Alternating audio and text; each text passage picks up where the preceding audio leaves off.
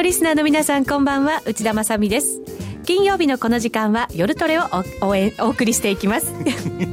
最初から噛んでしまいました。はい。ノーディーにもそしてゲストの石原さんにも笑われてしまいましたがはい。皆さんからの応援をいただきながら進めていきたいと思います。そして夜トレも FX 投資家を応援していきたいと思っています。それでは心強い相棒はノーディーです。よろしくお願いします。よろしくお願いします。笑われちゃったけど。さあそして今日のゲストです。現役のファンドマネージャー石原潤さんです。よろしくお願いします、はい、石原潤です。こんばんは。よろしくお願いします。夜トレ2回目ですか。そうですね。ね、はい、ご一緒するのはこの番組では初めて。そうですね。石田さん2回目ですよね。そうなんですよ、はい、別番組でご一緒させていただいて、はい。はい、そうそこからやっぱりもう一回話聞きたいなと思っていて、今回チャンスいただけたんで。いやそうですか、ね、しかもこういう重要重要なね、はい、場面で、まあ、来週ね21日に日米の金融政策ですから、はい、そうなんですよ、まあ、もう、あのー、私ですねここ1か月以上前からもうこの9月相場要注意だということで、はい、まあ、ずっとやって、まあ、そういう流れでちょっとまたこの番組にも呼んでいただいたんですけど、はい、もう今回ですね、あのー、経営法中の私は相場っていうのはまあ儲かる時上げ相場はまあいいんだと、うん、みんなまあ多かれ少なかれ儲かると。そうですね。上げ上げでねねじりじりじりじりコツコツ儲けてで上げ相場っていうのはじりじりとしては上がらないと。で下げる時って押すんですよそうなんです、ね、でそのドスンに、まあ、リーマン危機からちょうど昨日8年目だったんですけどこのドスンに引っかかっちゃダメだと、うん、いうことで、まあ、去年から言うとですね去年の8月に、まあ、他の番組ですけど、はい、もうあの相場はやばいと。いうことでちょっと暴落に気をつけた方がいいと言ってたら、まあ、いきなり暴落しまして、はい、でその後去年の11月頃から1月は相場反転だと。反転の月だということでそれも警鐘鳴らしてたらまあさたまたま当たっただけなんですけど12月急落と。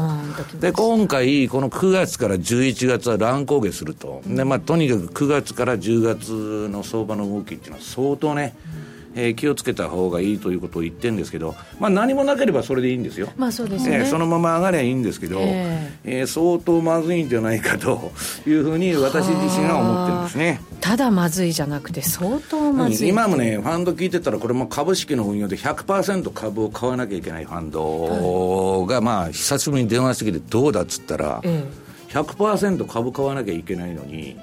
えー、債券も買ってると、はい、でそれもインフレに連動する変動率記載っていうのを買ってそれしか儲かってないと。で株は今年損しそうだからロングショートっつって売りと買いと組み合わせて、まあ、マーケットニュートラルっていうのをやってたんだけどそれも全然儲かってないと。で今えー、9月から11月のまあ相場に備えてちょっとポジションを現金比率を本当は上げたらだめなんですそうですね。100%持ってなきゃいけないのに、はい、そうです。それも資産配分を大元からされてお前は100%株買えって言われてるのがもうそんなになってると。だからまあメリルリンああのメルリンチじゃないやバンコブアメリカのね最新の調査によると、はい。えー、過去15年このこの15年前から現在においてですね、うん、最高水準の現金水準なんですね、今、投資家とかファンドは。この15年の中で最高なんですか、はい、私もまあちょっとびっくりしてるんですけど、はい、だからそういうそのファンドとか投資家がそういう動きになってるっていうのはね、こんだけ金余りで。そうですよね、まあ、バブルしてもおかしくないわけです本当だったらですよ、株だって買え買えみたいな雰囲気なわけじゃないですか、日銀だって下値買ってて、はい、下あんまりいかないんだから、うん、じゃあみんなで持っていこう、上にみたいな。ノリじゃなきゃおかしいですよね。日銀が買うから上がらないんじゃないかっていう話もあるんですけど、うん、まあね、あの、ちょうど番組の、あの、今日、これユーストでやられてるんで、はい。えー、資料を持ってきたんですけど。ありがとうございます、今日資料結構たっぷりご用意くださって、ね、これあの、今出てますかね、ニューヨークダウの月足と、米国の景気後退期と、はい、でこれはまあ、米国の景気後退期って、水色で塗ったところが景気後退期。うん、これは私が勝手に言ってるだけで、本当に後退してるのかどうか分かんないんですけど、うん、今もう私は景気後退に入ってると、すでに。今が、ええ。まあ、グローバルデフレの中ですね、まあ、世界的に景気が悪いと、はい、で、アメリカも決して良くないと思ってるんです。でこれは私が言ってるんじゃないしに、FRB とかの研究資料によるとね、ええ、株は7年から10年に1回大暴落する商品なんだと。あのサイクルがあるって言いますよね、はい、よく。で、これまあブラックマンデー以降のですね、まあ IT バブルから IT バブルの崩壊、あとまあリーマン危機ですね、この2007年の時は。はい、で、えー、今回、中央銀行バブルです、これ。うん、でも、その、リーマンショックの、その、バブル崩壊をバブルで、また、上げてきてるわけです、で私はバブルを皆さんね、その弱気の人間のように思われてるんですけど、うん、最近まで株のポジションも全部買い出したんです。おじゃあ強気だから私は上がっても下がってもいいんです、要するにその相場の賞味期限を見ながら、その方向性についていくと、利益がしっかり上げられればいいわけですよね。要するに両方収益機械ですから、はい、最悪なのは動かないこと。はい、で要するに日銀が PK を入れちゃうと、うん、えー、1900あ1992年の夏に宮沢さんが PK を始めて、うん、日本はずっと PK をやってるでしょ、それ以来。はい、だから25年間、自利品なんですよ。あマーケット自体は、ええ、だから本当だったら日経平均5万円とか8万円とかなっててしかるべきなんだけど。1万6千円ですよ、え要するに PK を入れると値幅じゃなくて日柄、時間で調整しちゃうと。だからマニプレーションっていうのはね、この前、スイスフランショックっていうのはありましたけど、必ず崩壊するんだと、うん、だからまあ、その賞味期限を考えないといけない、うん、そうすると、今、私が言った話ではですね、7年から10年に1回、その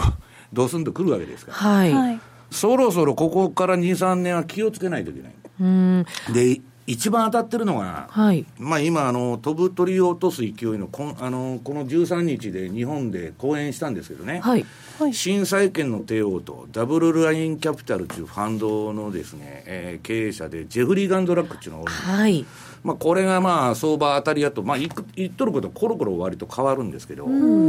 これがですね、まああのー、セミナーに来まして、ええ、相当そう今の相場に対して警鐘を鳴らしてるんです。あそうなんですか、はい、え例えば何を背景にというか、何を原因にまあ、ガンドラックは日本に呼ばれたんで、ええ。えー、あのー、まあ、日本のことも喋ってたんだけど、その前にね、今の相場というのは、株が売られて、うん。はい、で債券も売られる、要するに金利上がってるそうですね、上がってますね、はい、それはアメリカもドイツも日本もそうなってる、うん、そんなバカなことないと。要するにね、もう今、アメリカの指標は、昨日の小売りもそうですけど、悪いから、はい、利上げ確率っていうのは、9月12%に落ちてるんですよ。で、12月ももう5割大きく割っちゃって、年内ないかもしれない。年内ないかもわからないっていう中、なんでアメリカの金利が上がってるんだと。すごい不思議なんですよね。日銀が原因なんですよ。日銀が原因なんですか、日銀なんだ。日銀が今度の、えー、っと、その21日にね、はい。マイナス金利の深掘りやると。そうなんですよね。いう、まあ、報道ばっかりですね。産経新聞と日経 えあの新聞がずっと言ってる。言ってますね。でも新聞社の人は1か月ぐらい前からずっと黒田さんはマイナス金利やるんだと。うん、それはもう今の現行の国債の買い入れ政策っていうのは、あと1年から1年半でどのみち限界を迎えると、はい、でその中でマイナスに行かざるを得ないんですけど、マイナスするとね、結局あの、金庫が売れただけで、何の効果もなかった。現金で持ってよって。で、円高になっちゃって、はい、えー、株も上がらなかったと。うん、それまあガンドラックはであの言っとるんですよ、そうやって講演会で。で何の効果もなかったと。うんいうことで、もう結論は出てんです。でもマイナス金利、効果がないのに深掘りしようとしてるんですね、いやねマイナス金利はいいんですけど、ええ、そのマイナス金利は銀行の収益が落ちると、うん、で株が下がるっていう話で、はい、やってもしょうがない、もう市場はそんなマイナス金利なんか誰もやってくれって言ってないじゃないですか、はい、株式関係者逆ですよね、本当はやめてほしいと思ってる人が多いですよね。で、黒田さんはそのブーイングに対応するために、ええ。えー、長期国債とか超長国、10年とか20年とか40年とか、長いやつは買いませんと、もう。うんで短いやつしか買えませんと、うん、銀行っていうのはなんで飯食ってるかっていうと、長短金利差、うん、長期金利と短利金利の差が貸し出しから何か利ザヤになって入ってくると、で今、それが差が全然ないんで儲からないと、はい、でイールドカーブを立てるっちゅうんですけどね、ええ、それを長短金利差を拡大するために、10年とか40年は買えませんよと、20年長いやつは買わないよと、うん、はい、そうすると、それテーパリ、うん、あのテーパリングっつって、その緩和の縮小だっていうふうに受け止まれてる、受け止められてるんです、マーケットから、はい、出口ってことですよね。そうです、はい、でも出口政策はね、その野村の木内さん、まあ、日銀の審議委員やってる木内さんはじめとして、うん、みんなもう出てかないとまずいと、えー、300兆円も国債持っててね、1割損したら30兆の損でしょ。うん。でこれはもうあの限界まで今ね日銀のポートフォリオってアメリカと同じ釣り合ってるんですよ、な経済規模がその3倍ぐらい違うのに、はい、同じっていうのはもうおかしいすごい膨れ上がってるってことですよね、うん、だからそれが限界迎えてる中で、えー、日本もそのテーパリングの事実上のですね、えー、緩和縮小になってると、でドラギが前回見送っちゃいましたんで、はい、まあ、今度はやると思うんですけど、だからちょっとね、そういう意味で、これ、テーパータントラム相場っていうんですけど、市場が感触を起こしてる。はい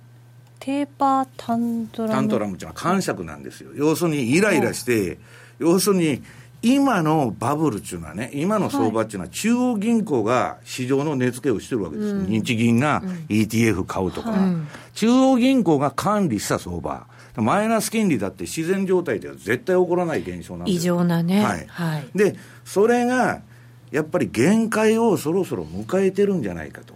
金融で何かやっていくにはもう限界じゃないか、はい、もう財政出動の方に実際は舵を切ってるわけですわ、まあ、あの安倍さんも財政出動しろしろと、ドイツとかに進めてるようにね、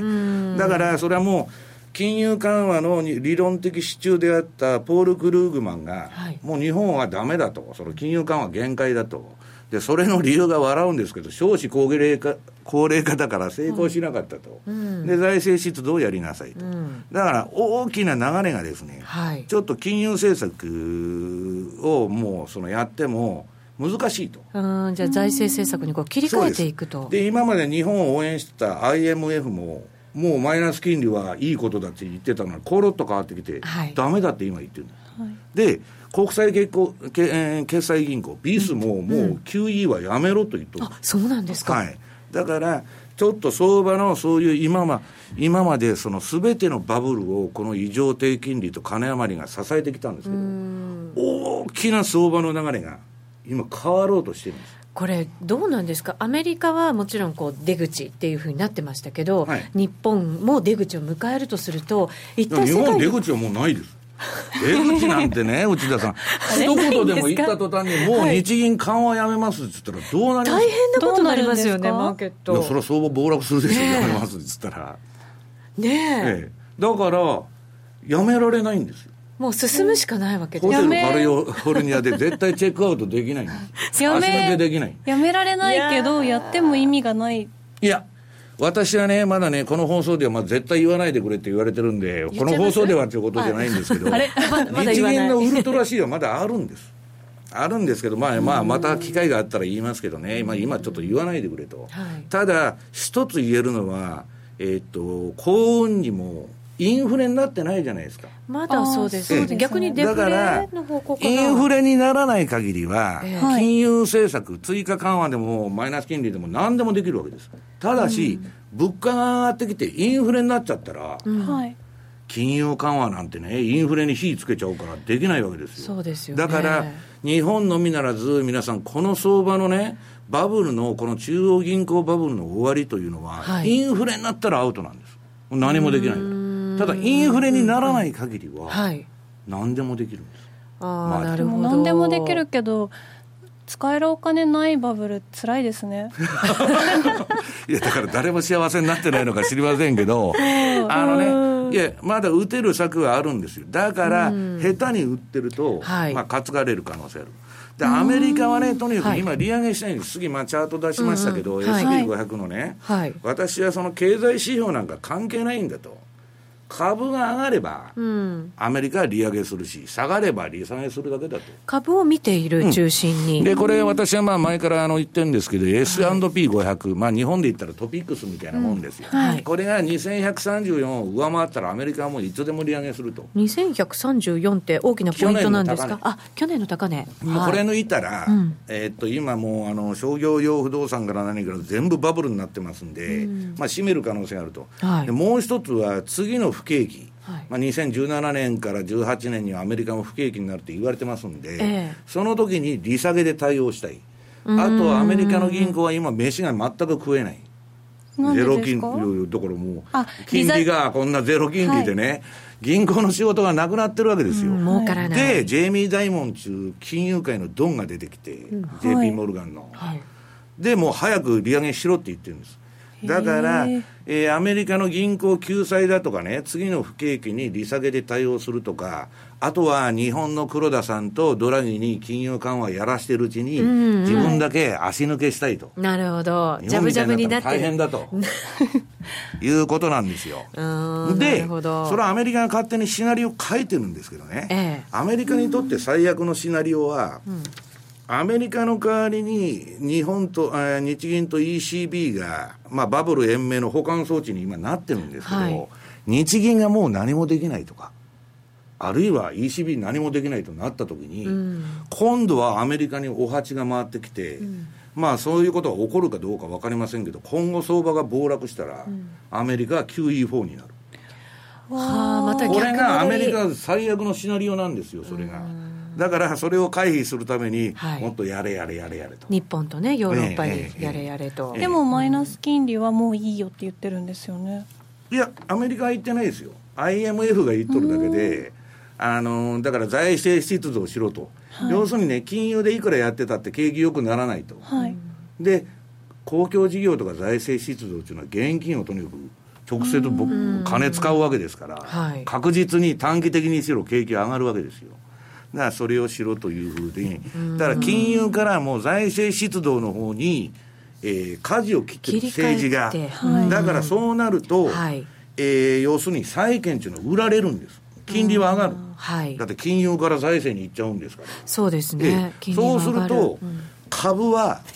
下がる可能性が高いはい。ということになるんです。特にアメリカなんかはこう過去最高値近辺にいるわけじゃないですか、ちょっと最近不安定ですけど、今ね、バリエーション的にもう過去、まあ14倍平均くらいだったのがね、ええ。PR17 倍とか18倍やっとるわけですから、決して割安でない、行き場のない金が全部そこに入ってる。はい。で次、まあ、これ、チャート持ってきましたんでね、ニューヨークダウの週足とアメリカの金融政策と、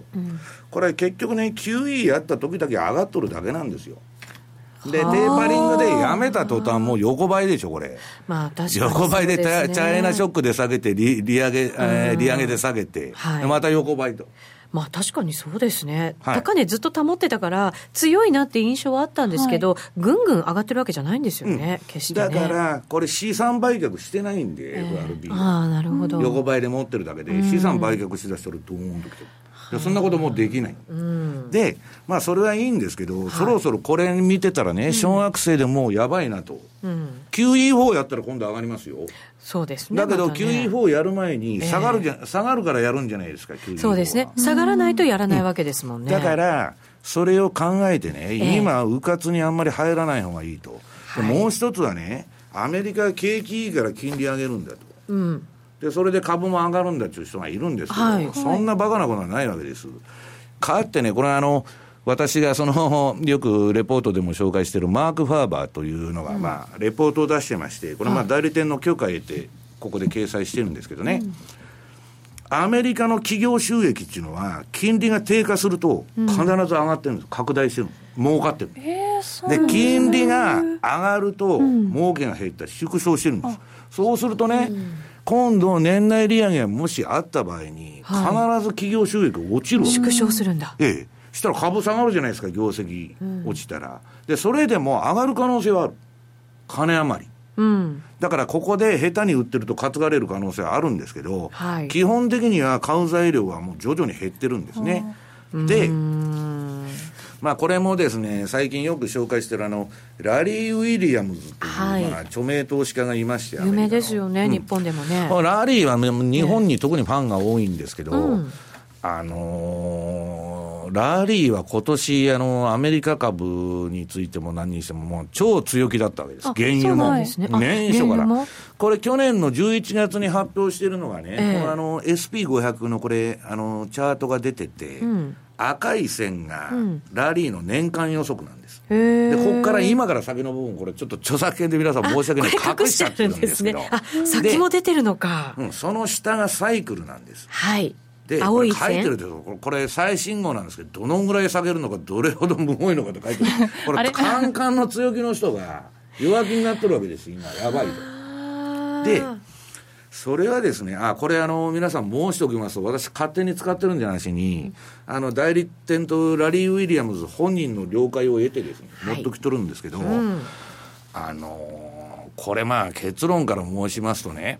うんまあ、あの私も同じ相場感なんですけど、9月から11月は、かなり乱高下する相場が、サイクル的に言うとですよ、はい、必ずそうなるわけじゃない。うん、でドーンと下げて戻してまたドーンと下げて戻すみたいな、はい、荒っぽい相場、うん、荒っぽい相場。でもそうですね、売っても担がれるかもしれないし買ってっても、買うのも微妙ってことは、頭打たれちゃうかもしれないし、でね、今ね、最大にちょっと読みにくかったのは、ウォール街は全員ヒラリー・クリントンを支持して、まあ、ヒラリーが勝つという前提で相場やってたんです、はい、それが彼女が健康問題が今、クローズアップされて、うん、健康問題ってすごく深刻らしいですね、アメリカのその大統領選挙に関しては。はい。はい、だって4年に1回しかないんですから、ね、途中で選挙やり直すっていうことじゃないんですから。はいまあ、あの誰か副大統領が昇格するとか、そういうことになっちゃうんですけどね。ねしかも2人ともこちょっと高齢じゃないですか、今、ちょっとつけてみましたけど、はい、内田さんみたいに若くないですから、でとにかくあのたたまあ、要するにそれはともかく、はい、トランプになったら、トランプ、今、何言ってるかって言ったら、はい、私が大統領になったら、FRB は全部メンバー交代だと、言ってますね、どんな金融政策になるか分かんないじゃないですか。分からない。でなおかつですよ、その金利は上げないんだと、うん、低いまま押さえつけて、で臨転機回してヘリコプターやるって言っとるんですよ、あの日本で一時期話題になってた、はい、でバブルをまた起こそうとしてるわけです、ね、で公共事業はね、メキシコとの間の国境、あの万里の長城みたいなの気づいて、はい、でバンバン金ばらまくと、財政政策もね。一時的にね、皆さん、トランプが大統領になったら、株が暴騰する可能性さえある、うん、そうです。前はねは良くなるね、前はねなんか下がるって言われてましたけど、ね、あんな過激な人がなったら、ええ、アメリカ売りだと。ドルも売られて株も売られてと、うん、そういう可能性もあるあります、うん、だけど私が思うにはね誰があの大統領になって昔レーガンが役者から大統領になってね、はい、あんな人で大丈夫かと。だけどアメリカっていうのは側近がしっかりしてるから大体大丈夫なんです。ブレーンがね、うん、で私は今年のその、えっと、相場の大きなね、今後、買い場が来るとしたら、はい、新大統領が決まった時。アメリカの？11月に決まって、で年末ラリーする可能性はあると思うえそれはどっちに決まっても？うん、どっちに決まっても。どっちに決まっても。どっちに決まってもそういうそれまでは、はい、なんだかもやもやしてるのとあと年内利上げの話でね。はい。それももやもや、えー、もやもやですから、まああんまりはっきりした相場にならないんじゃないかなと。でねまあアメリカ株やってる人は少ないと思うんですけど、はい、まあこれまあこのラリーの次のチャートもまあ、フォーキャスト通りにフォーキャスト通りに動いてると。いうまあ話なんですけどまあここら辺事案ばあこれなんかチャートは変わっちゃってるな。縦になっちゃいましたね。大丈夫かな？あれこれ大丈夫。大丈夫だそうです。大丈夫だ。はい。私がなったったんだ。でね、はい、日経問題は。お、そう、そこも知りたい。日経平均は、これ下がサイクルなんですこれ S&P になってますかね。もう。あ、あ、はい、これ、これは S&P なんですけど。ですね。はい。当然 S&P、米株が下がれば日本も影響出ると。るで、はい、要するに米株9月から危ないわけですから。はい。でね、日本の皆さんと、日経の、まあ、百何十日サイクルを確認してくださいと書いてそういうサイクルがあるんですね、はい、百何十日サイクルが。そのボトムが結構ピタッと当たってるんで、まあ、軽視できないと。へね、この14、次の、次は日経平均の、これはまあ8月22日のラリー・ウィリアムズの,、まああの動画、ラリー TV と、まあ、週間マーケット分析のあの画面なんですけど、うん、9月の第1週に日経はサイクル的にはピークを打っとると。へえ、そうなんですか？これもう打っちゃったってこと？ですか？で今下げの循環に入ってるんです。でそれでも上がる相場は強いんですよ、サイクル的に弱いのに上がる相場っていうのは逆にめちゃくちゃ上がる可能性があるんですけど、はい、ちょっと気をつけた方がいいということなんですね。で、まあ当然予測は予測ですから、はい、そんなもんあの私はいつでも言ってるのは予測が当たることと相場で儲けることは何の関係もないんだと。うんだって私が今ね、えー、ドル円、えー、110円になりますと。でドル円90円になりますと、うん、いつかどっちか当たるんですよ。でここ出てきてやっぱり私の言ってる通り90円になったでしょうと。だけどその前に買ってた人は90あのあ売ってあの90円になる前に110円だったら証拠金がなくなってるっていうのが相場なんです。確かに。だから、相場っていうのは予測を当てるんじゃないしに、はい、タイミングを当てるゲーム。そうかそうか。タイミングさえ分かればいいのか。日本の株式相場ではいつかは上がるという評論が多いんですけど、い、つか上がっても私の証拠金がなくなってるわけです。そうなんですよね。はい、自分が動けるうちに当たってくれないと困りますよね。時間もお金も有限じゃないですもんね。そう。で、まあ、いずれにしてもね、私はまあ、うんあのこの秋にドスンと下げたら、うん、まあ、10月ないしは11月にその買い場らしきものが来ると思うんですけど、うん。はい、今の相場はちょっと危険な言いそうにあるなと、うん、まあ、ちょっとフェーズとしてやばいとこ、まあ、下げのサイクルに入ってるわけですから。じゃあ、買いではあんまり無理しちゃいけないよっていう感じですね。買いシグナルには、もう普段10枚買うとしたら3枚とか、そんなもんしか従わなくて、はい、売りには素直に従うと。いうのが今の時期。はいで、私はね、うん、えっ、と、何やってきたからというと、まあ、あのー、本当は順張りが大好きなんですけど、うん、はい。もうここ4年ぐらい前から、まあ、この中央銀行バブルになってから、逆張りばっかり、はい、へえ、そういう逆張りのが値幅が取れる。で、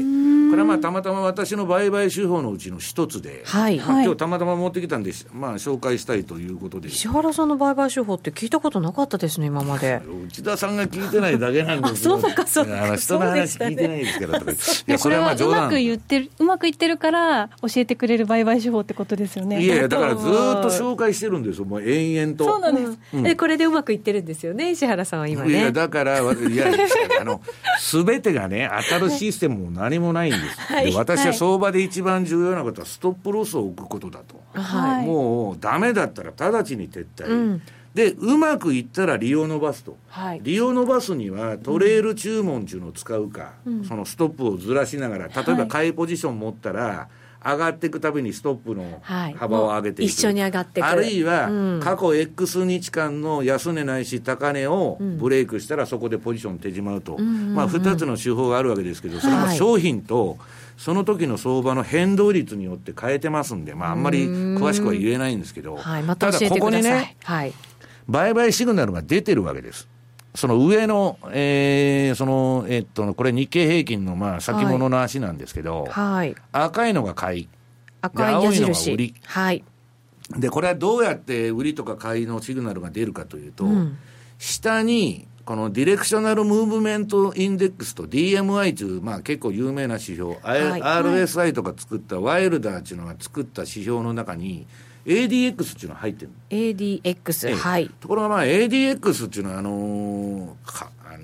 モディファイしてる人が多くて、うん、日本の業者でも。モディファイ。モディファイっていうのは、その、ワイルダーが作ったオリジナルは、1970年代に電卓で計算してたやつなんで、うん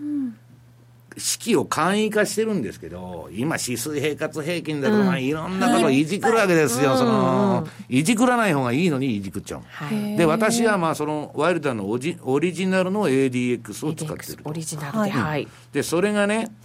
ADX って言っても、これあの、普通は14日の ADX っていうんで、トレンドの強さを見る指標なんですけど、はい、極端に短い3日の ADX っていうのを使って、それが70以上になるか、はい、あるいは30以下になったときに、うん、まあ、70以上で相場がピあ ADX がピーク打つ。うん、あるいは30以下で底を打った時が、下のオレンジ色の矢印なんです。うん。はい、と、まあ、直近の相場ですとね、70以上になって、えー、これ、まあ、カーソル映ってます？映ってこれ映るのかな？あ、映らない。カーソル映らない。あの、えー、と、右側の一番右側のオレンジの矢印で天井打ってますよね、はい。この ADX の方ですね。はい。天井って下がってくるときっていうのは、うん、実際に上のチャートで見ると、一、うん、本ずれて次の足になるんです。あ、本当だ。その天井つけて下がってきた過程で次の足に移ってるんです。はい。で、そこで、ええ、これ下がってますよね。え、その陰線になって、うん、下値が、えっと、ブレイクしてるじゃないですか。はい。と、ここで売るんです。へで、売って、うん、あとはトレール注文なり、そのストップ注文を置いて、ずーっと、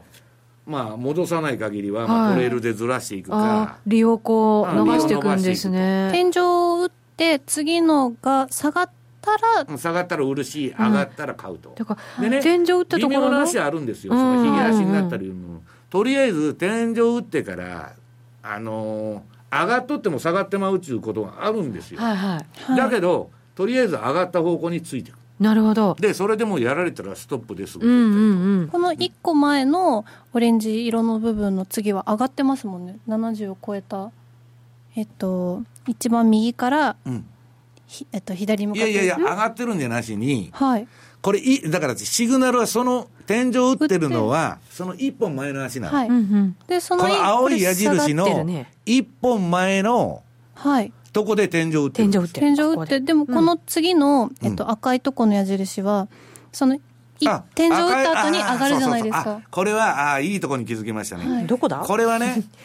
えっと、30以下で天井打つか、70以下で底を打つかで、はいじゃあこれ逆張り仕様じゃないんです。RSI だったら下来て、ボトムつけたら買いじゃないですか。はいこれは全然関係ない。このオレンジの矢印自体は、はい売りも買いも全く示唆しないんです。あ転換点ってことですよね。転換点ってことなんです。うんこれは逆張りじゃなくて、だから、天井つけて買いの場合もあるし、売りの場合もあるんです次の足の方向についていくだけ。ね、この線で見ちゃうと、高値打ったあの安値みたいなねストキャス。とか RSI みたいにはいはい逆張りじゃないんです。これはもう転換点で、70以上で天井つか30以下でそこを打った時の、はい。え天井とそこだけ確認して、次の足の方向についていく小学生でもできる。ね、結局だから、相場がなんかこう、行き過ぎちゃったみたいな感じなんですかで私はまあね。3日経つとね、相場っていうのは息切れするんだと。なぜならトレンドが出ないから、今の相場、中央銀行バブルで。はい。で、そういう商いを対応してて、これはまあ日経平均なんですから、はい。あ、また、また、えっと、次のニはい。ューヨークダウも、ニューヨークダウ最近全然動いてないんで、はいまあ、大した変化ないんですけど、うんこれも悪くない。へえ、ここにも生きてる。はい、でこの4銘柄常にやってるんですけど、ニューヨークダウでしょ、でダウと次が、えーユーロドル。お、為替にも有効。為替はもうユーロドルを一番熱心にやっとんですね一番安定してるあ、そうなんですね。はでこれはまあ直近ではユーロ買いのシグナルが、このなんだっけえーっといつ頃かなあほら本当だえー8出てる。月の、うん後半かなんかに出てそうですね9月入るあ前ですね。そのままえーっとまああの上がっていく今流れにあるんですけどまああのー割とねうーんまあ儲かる時もあるし値幅が出る時もあるし出ない時もあるんですけど、はい。はい。もうひたすら感情を排してストップだけ置いて、えー機械的に？で私は去年の収益っていうのはもうこの転換点売買とそのストキャスのねフィルター付き逆張り売買っていうのをやりまして、まあ、逆張りでほとんど、で順張りはあんまり儲からなかったんですねやっぱり。でまあドル円次出てんですけどドル円もまあ悪くはない、ユーロドルほど安定してないんですけど、まあ、結構な値幅が取れるんです。これ動いてますもんね、今年ね。ええ。だから、その絶対当たるシステムとか、その売買手法なんて、この世に一つもないんで、もうやられたらストップで即撤退と、うん。で、トータルで金が残ればいいと。はい。でね、今の相場はこういうことをやってないと、毎日コンピューターつけて、ああ、また同じ値段だと、うん。で上下振ってるだけで、はい何もすることがない。うん。で逆張りもですねなかなか儲からない逆張りなら何やったらもう何やっても儲かるかっていうと、実はそんなに良くない。だから順張りも逆張りも儲からないからこの45年間ファンドっていうのはもうボロボロになってるわけ、うん。これあのやっぱり毎日見ても割と同じところの値段に行って上下に触れてるだけなので、3日間のあのさっきのだとチャート見ててついなんだろうもっと早いチャートを見てもいいものなんですか、それとも私はねえっと去年はこれの1時間を多用してたわけです、うん。ええそれででも有効。5分もやってる。うん。あ5分も。それは気分転換ですけど。あまりの私のような暇な人間はですねあのなんかしないといられないなと、沈黙に耐えかねて 5分商いもしちゃうとやっちゃいましたか。えーいうことなんですけど、今年はね冷やしの循環が非常にいいんですよ。そうですか。ただし皆さん、こっからあれなんですけど、はい。もうこんなもんだいぶ前からずっと紹介してですね今年の3月頃からわーわー言っとるんですけど、まあ、誰もやってないと、だから、まあ、あの機能してるのかも分かりませんけど、気づいたら終わりみたいな。でまあ、一部の人しかやってるのやってる人は儲かってるんですはい。で要するに今後注意が必要なのはこれ今まで相場のそのうーんトレンド方向性らしきものがなかったんで余計に儲かるんです。上げたり下げたりするだけですから、レンジだかでら。私が言いたいのは、この9月から11月の半ばぐらいに関しては、はいあんまりポジションを増やさない方がいい。もうこの商いをやるにしても、私自体が今ポジション縮小にもう動こうとしてる。大きな下げがあるかもしれないから、ってことで、ですね。それはね、ストップで打たれて切られるだけなんですけど、えあのーそれでもね、ちょっと買いポジションにはあんまり従いたくないなという循環に入るわけですから、そこはポジションを、まあ先ほども言ったように、普段10枚持ってたら、3枚ぐらいとか、2枚とか、もう極端に落とした方がいいと。うんこれ、もし大きな下げがなかった場合っていうのは、いつぐらいからなんかこう、しっかりした相場になっていくって考えられるんですかね？11月明けたらしっかりしてきます。しっかり、はいそうですか。大統領選挙が終わったら。11月終わったら。まあまあまあ、その、そんな先のことは分かりませんし、何の保証もないんですけどね。はいでもう一つはもっと簡単なの、この ADX が出なかったら、はい。はい日経平均っていうのは日、経平均、はい。このままもうチャート戻りますけどね、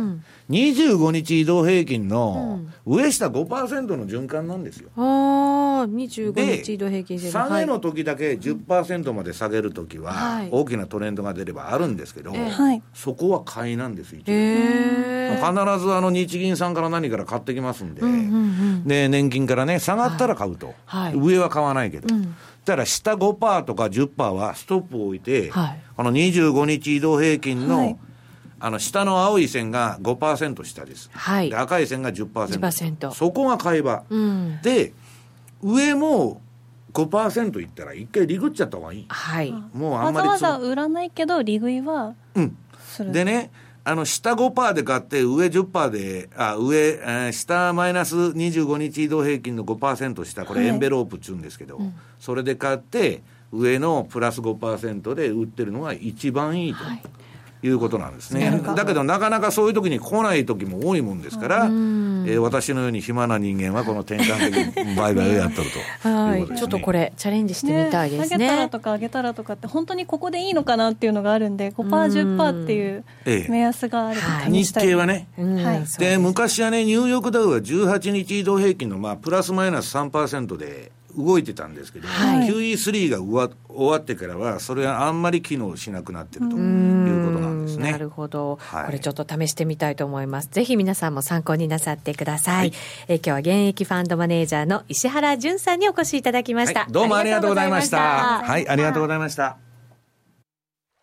全クラス in English 大好評実施中の全のワークショップに英語クラスが登場ですただひたすらに座る。シンプルで美しく奥深い修行の体験。あなたも英語の指導で禅のマインドに触れてみませんか？お申し込みお問い合わせはラジオ日経英語で全入門をインターネットで検索。ホームページからどうぞ。グローバルヘルスカフェ。途上国へ赴き医療システム全体の向上を目指すグローバルヘルス。番組ではマスターの明石医師とカフェの常連客が国際医療協力を取り巻く技術革新や経済の動きなどの新しい潮流について語り合います。放送は毎月第3火曜日午後5時から。どうぞお楽しみに。教えて高野さん。教えて高野さんさてこのコーナーはい返事するようになったんですが、はい。このコーナーは夜トレガールズの実践トレード上達のために高野さんのトレードドリルをお送りしています。さて高野さん今日のテーマは？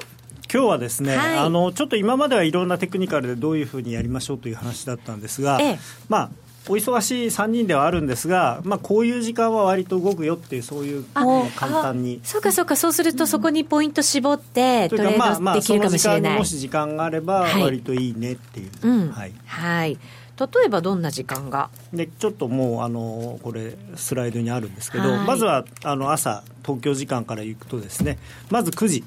9時。9時から始まったところで。の少し、はい。うん。でもこれは何かというと日本株が取引を始めて、で日経平均が動くと、まあ、株か為替もそれに沿って動くことが多いんで。確かに株と同じような動きしてくれたりしますね、だからあの前の日のニューヨークがすごい上がってたりして、まあ、日経平均の先物がすごく上がってる場合、あんまり上がりすぎてると、もうそれ以上上がらなくて、そこから下がっちゃったりするんだけど、はい、まあ、そういう時一緒になってドル円も上がったりとか、うん、そういうパターンがよくあるんで、まあ、この9時ぐらいっていうのは、割とその、まあ、最初のね、15分、20分ぐらいは日経平均もまあ動きが続くんで、うん。はい、割とやりやすいかなと。あと、ドル円中心にトレードしてると、またこの時間の方がやりやすいとかありますかね、どうですか？そうですね、まあ、これは完全に円の話ですね、ここはね。うん、はい、はい、であと、その後もうちょっと経って、9時50分ごろというか、まあ、45分から50分ぐらいに始まるんですけど、54分に、まあ、大体その中値というその対顧客レート、うん、10万ドル以下のお客さん向けのレートが値決めがされるので、うん、まあ、それに合わせその値決めをするのに、大体まあ9時、そうですね、まあ、早いと45分ぐらい、遅くても50分ぐらいから、はいほとんどの場合は上がることが多いんですけどドルが買われるってイメージありますね、すね。あの特に五等日って言われる、うん、あの5日、10日、15日、20日、25日、特に25日、あとは期末とか、えー、月末の時は割と、だから一番なのは9月30日の。えー 年末も押し迫った。金曜日。金曜日。金曜日とかね。だと本当に上がるという。まあ割と多いですね、ただ逆に下がりだしているときはあのスルーした方がいいと思いますけど、はい、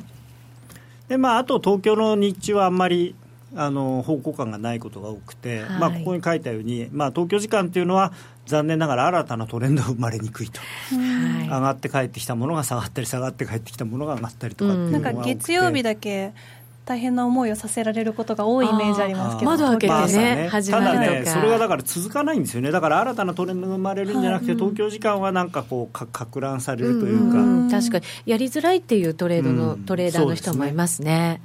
でまあ、あ東京の昼はゆっくりランチを食べて、はい、で午後に備えると、うん、で欧州時間。まあ、欧州時間が一番やっぱり取引は活発なんですよね、なんか一気に勢いが出てきますよね。ね。あのー、まあ割とデートレードをやる人がヨーロッパの人多いんで、まあ、そういう人たちで、まあ、ヨーロッパデイトレードやる人多いんですか？あのロンドンのディーラーはあんまりオーバーナイトで持ち越さないで、もうそのわーっとやって終わりっていう人が多いですね。でまあこれはたまたま15時半って書きましたけれども、はい、まあ、あの夏時間だとこのぐらいだし冬時間だともうちょっと遅かったりとか、まあ、まあ割ちょっと曖昧ですけどね、まあ、ヨーロッパの人入ってくると結構動くのと意外とねあの東京時間にユーロとかがすごく動くと、うん。欧州時間入ってくると逆に動くんですよね。はい。それもまた、それでやられちゃうっていうことが結構あね、大体ねあの、昔のドルマルクもそうなんですけど、東アジアの人が、なんか週末の材料とかで、あこれはヨーロッパ通貨買いだとか言って買うと、うん、ヨーロッパの人が、何やってんの、お前らってバーンとこう、逆上がってくる。それちょっと要注意、だから逆に動き出したら、まあ、ついていってもいいかなっていう。うん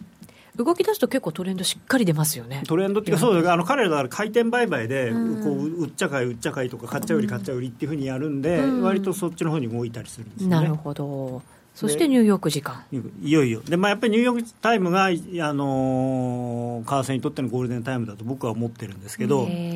まあ今夏時間の9時半冬時間だったら10時半のアメリカの指標ですよね、うん、これが、まあ、なんといっても一番で注目されている数字があるときは、その数字が、まあ、ちょっとね、難しいのが、昨日みたいに数字出た直後、バンと動いた後に切り返すってことがあるんで、そこは注意が必要なんで、その初動についていくよりは、ちょっと様子を見て、あのついやった方がいいかなと思います、ね、えー、ツイッターも今年のドル円は日本時間にがっつり動いてアメリカ時間は横横な感じ。欧州時間は値動きはあるのだが上なのか下なのかわからないことが多い、えー、動かないニューヨークの終わりにスイングの作戦考える方が好きだけどな。いろんな意見入ってますね。なんかねでも東京時間好きじゃないんですよね。私もあんまりうまくいかないかも、ね、安値抜けたところ買買う人がいたり高値抜けたところ売る人がいたり。はい。でまあ、あとはごめんなさい、えっとね、はい、10時半、まあ、冬時間は11時半、ニューヨークダウが動き出すんで、まあ、これもやっぱり、ニューヨークダウ動くと、日経平均も先物が動くんで、ドル円も動くという、そういう、まあ、なんていうか、こう、循環になりますよね。うん。はい、あと忘れちゃいけないのは、この最近あんまり話題にならないですけど、24時えー、冬時間の夜中の1時にロンドンフィクシングっていうのがあって、はいうん、これは東京の中根みたいな感じのものなんですけどロンドンで値決めがあるんです。でそれは何に使うかっていうとあの世界中の投資信託とかファンドのその評価をそのレートでしたりして、まあ、これの、うんあのフィキシングのレートをなんかどうどうしたこうしたって言ってなんかいろんな人が捕まったりとか会社クビになったり銀行が訴えられたりとかしてますけどやっぱこれはそれなりにあのわーっと動くことがあるんで、あの夜の、まあ、だからこのこの時間の30分前ぐらいから急になんか何のニュースもないのに動き出した時はついてっていいですよね。なるほど。こういう特徴があるんですね、はい、で最近多いのは日経新聞の記事が、はい、夜中の1時とか2時とか大体ね何時ちょうどとか何時30分に出るんですけど、はい、これで動くんです結構動いてますね最近、えー、知らなかった。だから日銀の、うん、この間のほらマイナス金利の深掘りをメインにしてとかあれは夜中の3時半とかだったのかな。そういうのがポッと出てきてで昔だとだ大体みんなスルーして朝新聞来てから見てたんだけど、うん、今はネットに出たやつをその機械が読んでるんで、うん、機械が反応するんですよね。なるほどともしかしたらユーストリームの調子が悪いのかもしれませんね、はい、ツイートにあのかなり入ってますので、もしよかったらラジコの方でも聞いていただけるといいかなと思います、後でオンデマンドもアップさせていただきます。カンパラジオでもいいですはいね、そうですね、聞いてください。えゆきなちゃんとかりさちゃんは、やっぱり仕事の合間にトレードとかになると、なかなかこういう動きやすい時間帯とかって、あんまり考えずにやることの方が多かったのかな？うん。ね、そうかもしれない、まあ、なかなかね自分たまたまそういうのタイミングが合えばっていう、ね、でもリサね2円取れたって噂に。聞いてももうリサ姉に指示しようかなって思っちゃったんですけど。ね延長戦でそのあたりちょっと話聞いてみようかなと思います。引き続きお聞きいただきたいと思います。ここでお知らせです。約定力で選ぶなら FX プライム by GMO。レートが大きく滑って負けてしまった、システムダウンで決済できずに損した、などのご経験がある方は、ぜひ FX プライム by GMO のご利用をご検討ください。FX プライム by GMO なら、多くの勝ち組トレーダーが認める約定力と落ちないサーバで安心してお取引いただけます。現在、ホームページでは勝ち組トレーダーへのインタビュー記事を公開中。億を稼ぐサラリーマンや3億円稼いだ20代トレーダーに自身のトレードの極意を語っていただいています。今すぐ真面目に FX で検索を。株式会社 FX プライムバイ GMO は関東財務局長金賞第259号の金融商品取引業者です。当社で取り扱う商品は価格の変動などにより投資額以上の損失が発生することがあります。取引開始にあたっては契約締結前交付書面を熟読、ご理解いただいた上でご自身の判断にてお願いいたします。詳しくは契約締結前交付書面などお読みください。気になるレースが今すぐ聞ける。ラジオ日経のレース実況をナビダイヤルでお届けします。開催日のレースはライブで。3ヶ月前までのレースは録音でいつでも聞けます。電話番号は0570-008460 0570-008460 0570おお走ろうと覚えてください。情報量無料。かかるのは通話料のみ。ガイダンスに従ってご利用ください。あのロングセラーラジオソニー EX5M2 好評発売中。高級感あふれる大型ボディに大口径スピーカーを搭載。短波放送のほか AM、FM も受信可能です。乾電池 AC アダプター付きで税込1万8360円。送料が別途かかります。お申し込みは03-3595-4730ラジオ日経通販ショップサウンロード。またはネットショップサウンロードまで。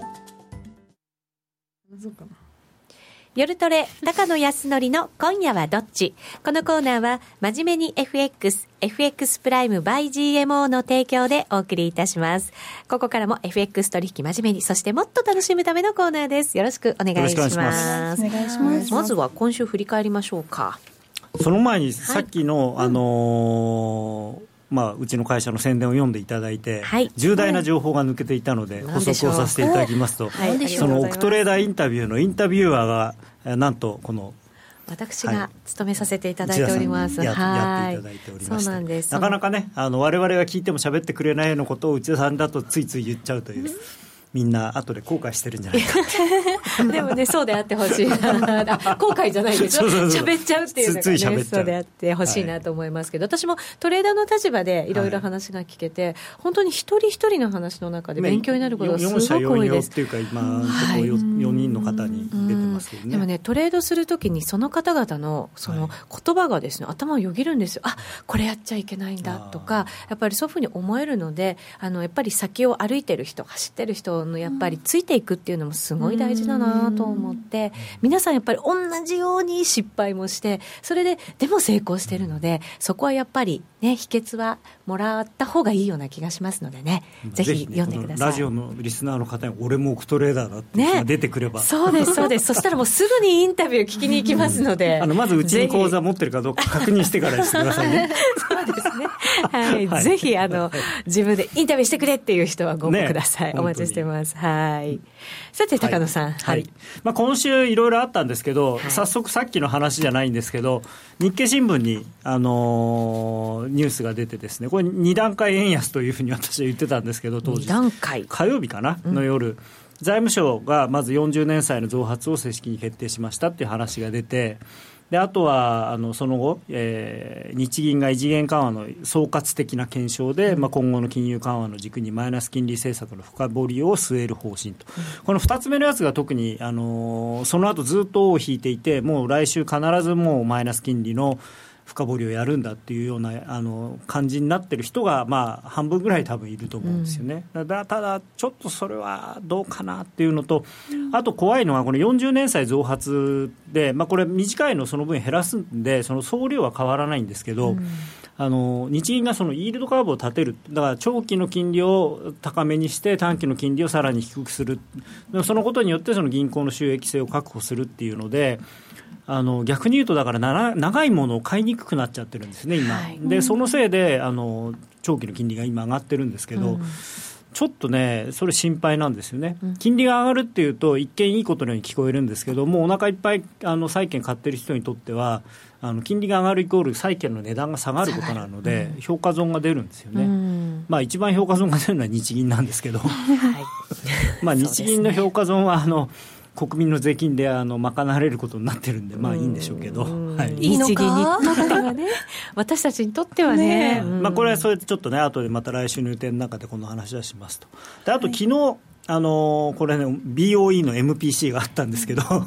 い、えー、金融政策 委員会。はい、はい。うん、でこれね、ちょっと結構無理くりな感じで、昨日まあポンド売られたんですけど、僕はこれ、売っていい材料じゃないんじゃないかなと思っていて。うん。あの最初にね、その短期的な経済活動を示す経済指標は国民投票後の予想よりやや強いというふうに言ってるんですが、これ、結構強がってるんですよね、あのまあ、ブレグジット決まったことによって、あのバンク・オブ・イングランドとしては、やっぱりあのイギリス経済はあの停滞するだろうと、だからそれの予防のために金融緩和をしますよって言って、利下げしちゃったんだけれども、うん、その後に出てくる数字があんまり弱くない、うん、意外とみんな楽観的だし、あの前向きな数字がいっぱい出てきちゃってるんだけど、うん、まあ、短期的な経済活動を示す経済指標は、予想よりやや強いって言って、でも本当は、まあ、ででもね、国民投票の経済見通しは変えないっつって。すごいね、なんかこう、いや、イギリスの経済悪くなるんだなんか、結構強いのに、でもまだ追加利下げも支持するだろうと、もうよくわかんないです、ね。まあ、これはでもね、だから8月11月の見通しが8月の時の見通しと一致するならって言ってるんで、ん。一応条件付きなんだけど、でも、は